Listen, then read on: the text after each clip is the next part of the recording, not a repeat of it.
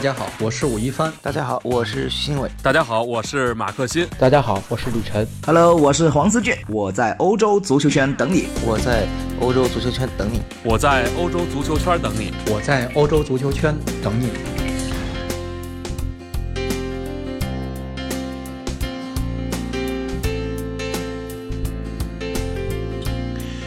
各位欧洲足球圈的听众朋友们，大家好，我是吴凌轩。这个时候呢，我也是在刚刚结束的比赛之后啊，现在是开车回到了地下车库，然后在车里面为大家来说一下这一期的节目，也是第一次尝试吧，尝试一下看能不能在比赛结束之后更快的以一个第一视角的方式为大家带来这一轮英超比赛的一个评述。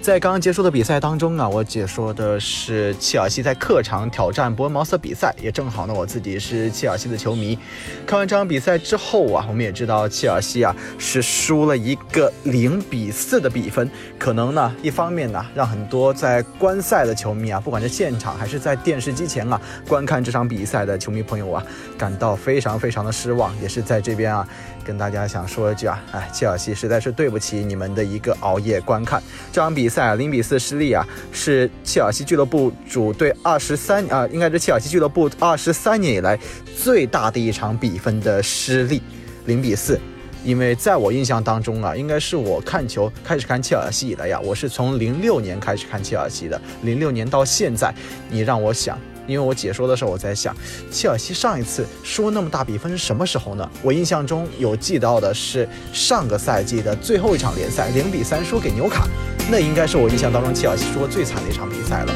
然后呢，有过三比五还是二比五输给阿森纳，当时还是博阿斯在任的时候。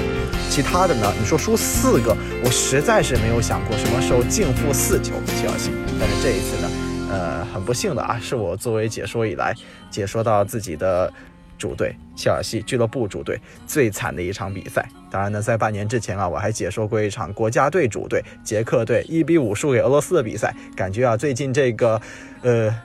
解说主队输球的情况，半年内。创纪录的这种输球啊，已经出现过两次了，我自己也是非常的尴尬。可能呢，近期啊，想让这个呃相关的导播呀，或者是排班的同事啊，尽量的把我封杀一段时间。当然，这个是开玩笑了。关于切尔西的情况呢，这边要跟大家来简单的来分析一下吧。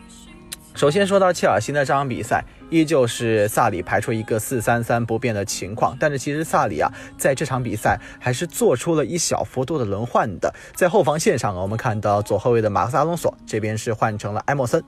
而中后卫啊和右后卫没有发生变化，中场的话今天配搭的是科瓦契奇、坎特和若日尼奥这样一个搭档，呃，也是基本上没有太大的变化，因为我们知道在中场的方面啊，基本上若日尼奥和坎特是不会变的，会变的呢则是科瓦契奇这个点，偶尔和巴克利来换，偶尔呢和齐克换一换，当然齐克相对比较少。而今天锋线上啊坐着的左右两侧的分别是阿扎尔以及呃佩德罗，加上锋线上顶在最前面的是新援伊瓜因。但首先呢，我们看到这场比赛做出比较明显轮换，埃莫森这个点是轮换的左后卫，另外一边呢则是锋线上，现在死亡三小不打了，打得上的是刚刚来到球队的伊瓜因。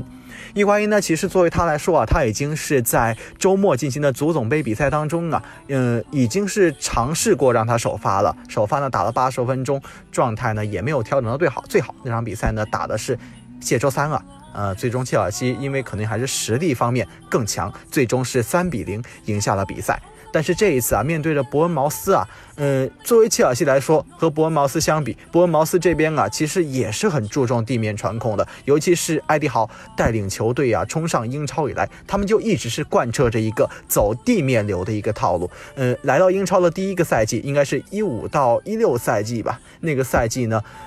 威尔希尔是租借到了球队当中，威尔希尔当时作为一个埃迪豪手下的核心来使用，战术围绕他来打造。而现在呢，尽管威尔希尔不在了，但是伯恩茅斯啊，一直是打地面传控的这个想法，一直是没有丢掉。很多人觉得呀，像伯恩茅斯这样的英超中下游球队，应该立足于根本，那就是呃打这种可能是传统的英式足球，传统的那种像高空砸，前面有个高中锋，类似于伯恩利这样的打法。但是其实啊，呃，伯恩茅斯。和他的这位伯恩兄弟还是有明显的不同的。我们看到前场的两个前锋啊，无论是约书亚金，还是近期状态非常火热的卡鲁姆威尔逊。当然这场比赛呢，威尔逊没有打，约书亚金呢，则是发挥的相当的出色了。我们也看到他是能够在下半场比赛取得进球，而全场比赛呢，伯恩茅斯上半场是和切尔西打成零比零，但是下半场呢是打进了四个进球，直接把切尔西给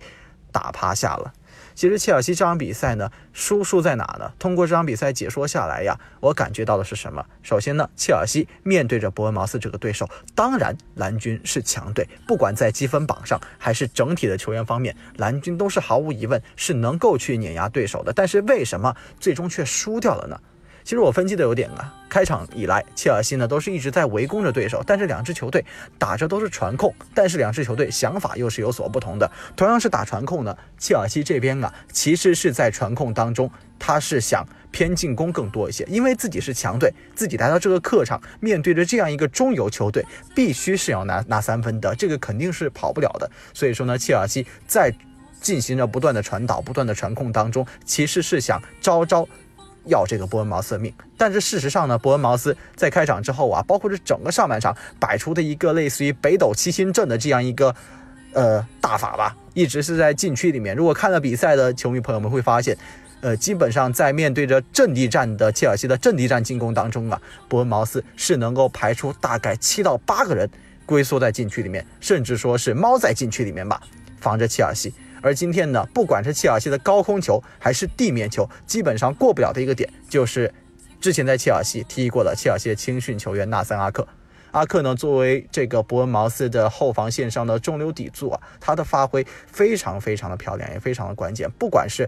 高空球还是地面的球，永远都是过不了他这个点，而且他的选位是非常非常的清晰，非常非常的准确的。其实又说到呃阿克这个位置啊，阿克这个当时是在呃上个赛季初的时候被切尔西以两千万镑的一个贱价，我个人认为是一个贱价卖给到伯恩茅斯。当然不知道切尔西有没有这个回购条款，之前有传到过说切尔西可能存在这个回购条款，并且可以以四千万英镑的价格可以去把阿克买回来。如果真的存在这种情况的下，我觉得赶紧的，赶紧把阿克给买回来吧。这真的是一个太好太好的球员了。当然，这边表扬到了阿克，另外一侧呢，则是他需要面对着的，面对着阿扎尔，面对着威廉啊。威廉是下半场啊，上半场面对着佩德罗，包括是禁区里面的伊瓜因。这场比赛我们既然提到了伊瓜因，伊瓜因确实他的发挥啊，比较的乏善可陈。甚至我印象当中解说下来，这整场比赛伊瓜因打门的次数，我认为应该不超过一次，或者是根本就没有任何一次的射门。伊瓜因呢？这一次每次在背身拿球的时候啊，要么转不过身，他也更多的是回撤，撤出来拿球，拿出来之后马上想找阿扎尔做配合，但是其实阿扎尔想要多次和伊瓜因进行一个连线，都是不能够去取得成功的。而另外一侧呢，佩德罗从开场一开始，他的状态就不是特别的好，几次传球都是欠缺火候，包括是自己带球的时候，偶尔会把球给丢掉，甚至是在带球的时候啊，自己莫名其妙的就摔倒在地了。这其实呢。在经历了这样的一个将近一个星期啊，三场比赛，或多或少的切尔西这边啊，尽管是做了轮换，但是肯定是受到了体能上的一些影响。嗯，这样的话，体能方面啊，你说任何支球队而且支撑一个四线作战，并且是七天之内打三场比赛，尽管说对手可能相对来说呃谢周三比较弱一点啊，啊，可能说这个热刺会强那么一些，也是最终打到点球大战。呃，其实啊。这样的一个压力对于切尔西来说还是比较大的。其实萨里啊也在这个之前的发布会上，应该是对阵球队对阵阿森纳的比赛当中啊，是批评了球员，当时打的还是一个死亡三小啊，是觉得说队员们这个战斗欲望不强，没有一个强烈的意识需要去赢下比赛，不想去赢下比赛，取胜欲望不够强。但是我在想，萨里，你有没有想过自己的一个四三三的体系已经完全被对方给吃透了呢？其实这场比赛打伯恩茅斯啊。比分输了四个，呃，刚才说到了，切尔西这边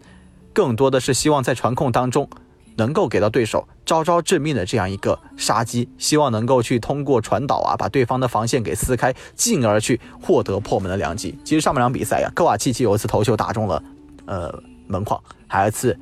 阿斯皮利奎塔有一脚这个偏世界波的射门啊，也是被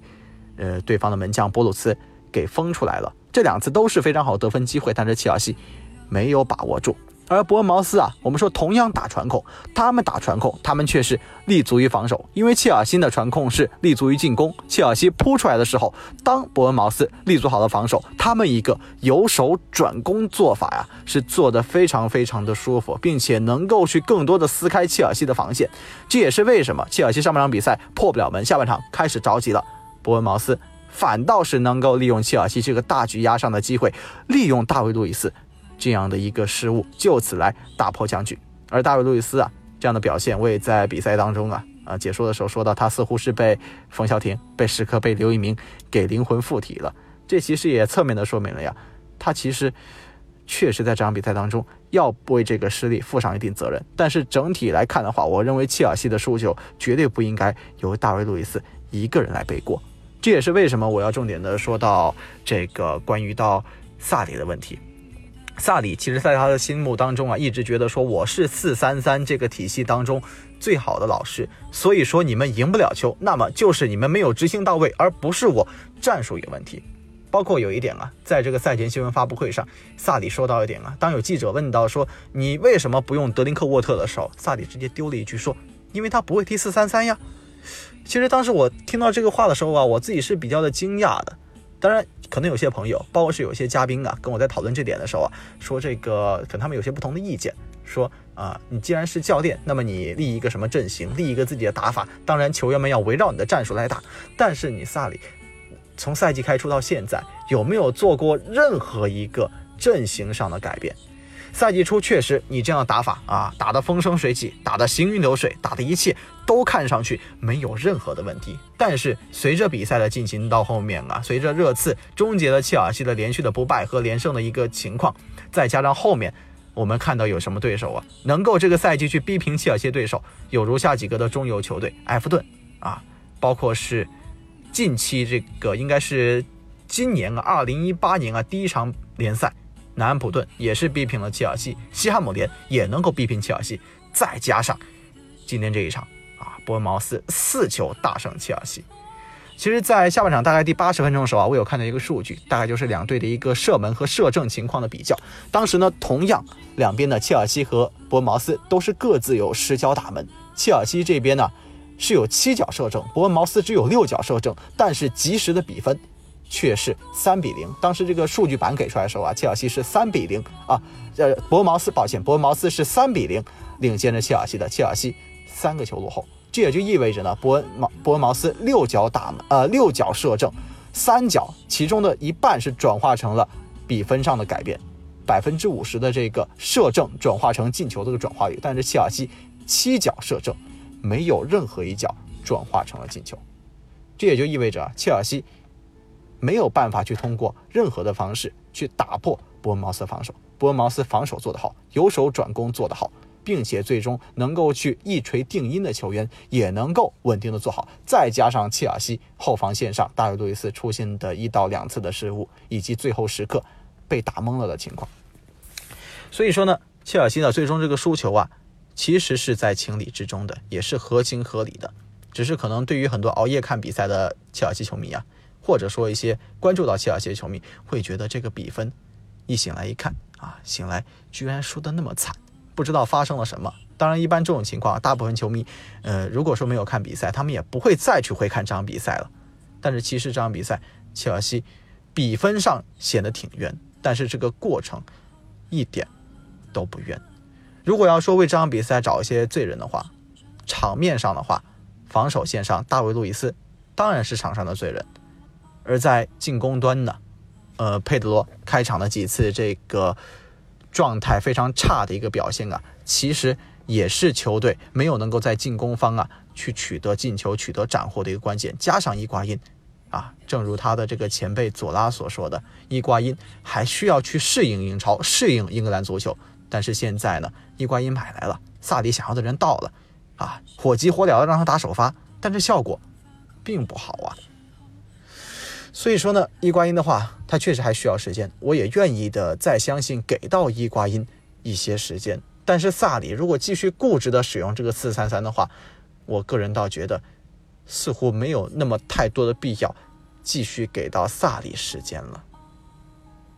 因为其实，在之前啊，萨里也是在这个发布会上去批评过了切尔西的球员，表示切尔西球员没有这个作战的欲望啊，没有这个赢球的欲望，一切的一切啊，原罪就是切尔西，你们这些球员没有动力。那么你萨里有没有想过自己是不是在阵型方面过于的这个固执？你除了四三三，你会其他打法吗？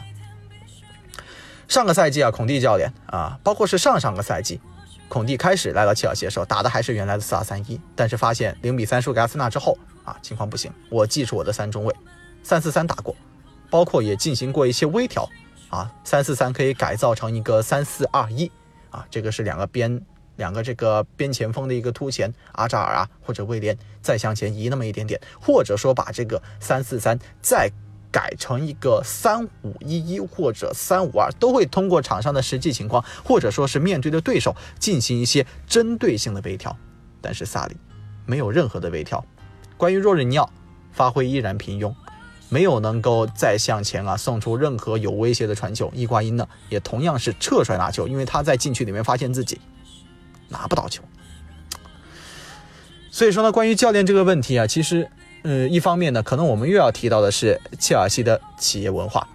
有球迷可能说，你切尔西连年换了那么多教练，啊，好像每一个最后都是以一个不太好的结果而告终。但是同样呢，我想用当时阿布面对着可能国外媒体提出了这样一个问题的时候，我想给出阿布的答案。阿布说：“但是我每一次换帅，球队都拿到了冠军，基本上都拿到了冠军，都取得了不错的结果，难道不是吗？”所以可能某种程度上吧。这是切尔西的企业文化，换了帅，似乎成绩就会好起来。当然，这边啊，我并不是一个说希望球队一直陷入到动荡、陷入到一个不安定的状况。但是，或许通过这样的一些近期的情况、近期的内外的声音，我慢慢的感觉，可能萨里不是一个那么适合切尔西的教练了。我也有看到一句话呀，大概是评价到萨里的情况。萨萨里在这个发布会上。批评了这个切尔西球员没有取胜的欲望，啊，对冠军的这个渴求度似乎没有对方来的那么的饥渴，没有贯彻他的战术。那么你既然萨里可以这样说，可以批评切尔西球员，说你们不努力，不怎么样。那么我想，当切尔西拿到荣誉的时候，我是不是也可以说，你萨里并没有发挥出任何战术上的功效，一切的努力都是因为我们切尔西自己的球员啊用心的拼搏。用力的在场上付出呢，而你，你只是教练而已，你只是战术而已。你既然在输球的时候，你跟我们谈拼搏，那么当我们拿到冠军的时候，你也没有理由，没有资格来讨论到我们冠军的所在。所以这可能是萨里现在面临的一个非常大的问题。其实，在录这个节目的时候，录这个音频的时候啊，恐怕最后放出来呀，萨里应该也在发布会上会去说一些东西。我也很期待萨里他到底能说出些什么东西来。但至少有一点我可以肯定的，大概肯定的是，萨里以他的这样一个性格，包括是他之前说过的一些话，他不会对他的四三三做出更大的一个变化，或者说一个更多的改变。这也是我为什么说对他失望透顶的一个原因了，因为他不知道改变。孔蒂在球队出现问题的时候改了，尼萨里什么都没有改，而且有些球员啊。现在之前或者至少在孔蒂的任期啊，能够有一些偶尔不错的发挥的，甚至说主力球员啊，包括是摩西啊，这个咱们卡希尔就不说了，扎瓦克萨也不说了啊，德林克沃特现在也打不上。为什么之前能够打上比赛的，在你手下都是废柴？你有没有想过自己的问题？当你把这个若日尼奥带来了，若日尼奥发挥不好，伊瓜因带来了，伊瓜因这口瓜我们吃上去，至少这两场比赛也不是特别的甜，不是特别的好吃。而樱桃呢，今天又特别的硬，你啃不下来。所以说呢，对于萨里来说吧，他的路，改造的路，他的四三三之路还很长。但是切尔西能给他多长时间呢？我不知道。说到这边啊，其实我也不愿意再多说些什么了，因为节目其实也说的很长了，包括在中间啊，我想我也说了很多的废话。但是唯一想表达的是，如果这一切没有办法再发生一个根本的改变的话，萨里的切尔西生涯，我认为很快的将会走到尽头。毕竟这场比赛呀，有点给切尔西脸上抹黑的意思。输可以，但是输的太多了，并且呢，也是因为最后时刻呀，被这个丹尼尔斯顶进了这一头啊，直接是把切尔西给顶出了联赛前四。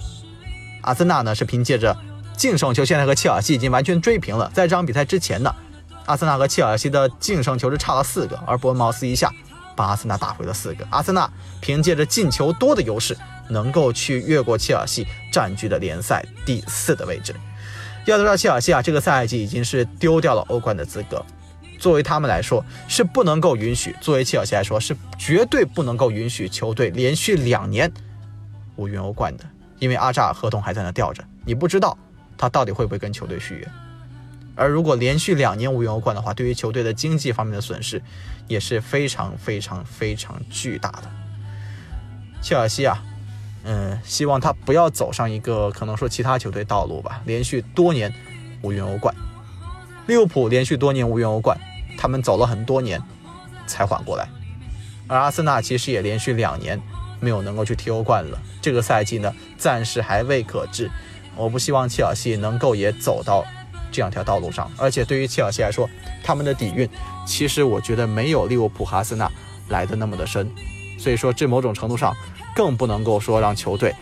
更多的去在这个欧冠资格上面栽跟头了。这个赛季无论如何，切尔西是需要保住前四的，需要去重新让自己回到这个欧冠的轨道上来。所以说。看看最后会发生什么吧。当然呢，我觉得如果萨里真的会被切尔西上面痛下杀手的话，或许佐拉也是个好的选择。因为索尔斯克亚的例子摆在前面，迪马特的例子也摆在前面，你觉得呢？好的，这期节目呢，我们就暂时的为各位说到这里了。这些呢，也是我自己在比赛结束之后啊，解说结束之后所留下的一些简单的观点。我也不知道会不会获得大家的一个认可。希望吧，不管你认可还是不认可，我都希望切尔西最终的一个比赛的结果能够收到一个最终一个好的答案吧。希望一切能够往好的方向发展，也希望下一场比赛，切尔西在面对哈德斯菲尔德的时候啊，能够去取得最终的胜利。也是感谢各位在这期节目的一个收听吧。期待大家能够在这个我的新浪微博底下，包括是蜻蜓和喜马拉雅里面啊，包括是微信公众号下面能够去留言。我也希望能够和大家去更多的交流一下关于切尔西的情况。希望我一觉醒来之后啊，不知道下午还是晚上了，能够看到大家的一些呃自己的想法。我挺希望能够和大家一起来分享一下吧，不管是球队好。还是不好的时候，咱们总是要一起考虑，来解决问题，想到解决问题的办法，你说是吗？好的，那么这期节目呢就是这样，感谢大家的陪伴，我们下一期的节目呢继续在欧洲足球圈和大家不见不散。我是吴林轩，大家呃周末继续的看球愉快，再见。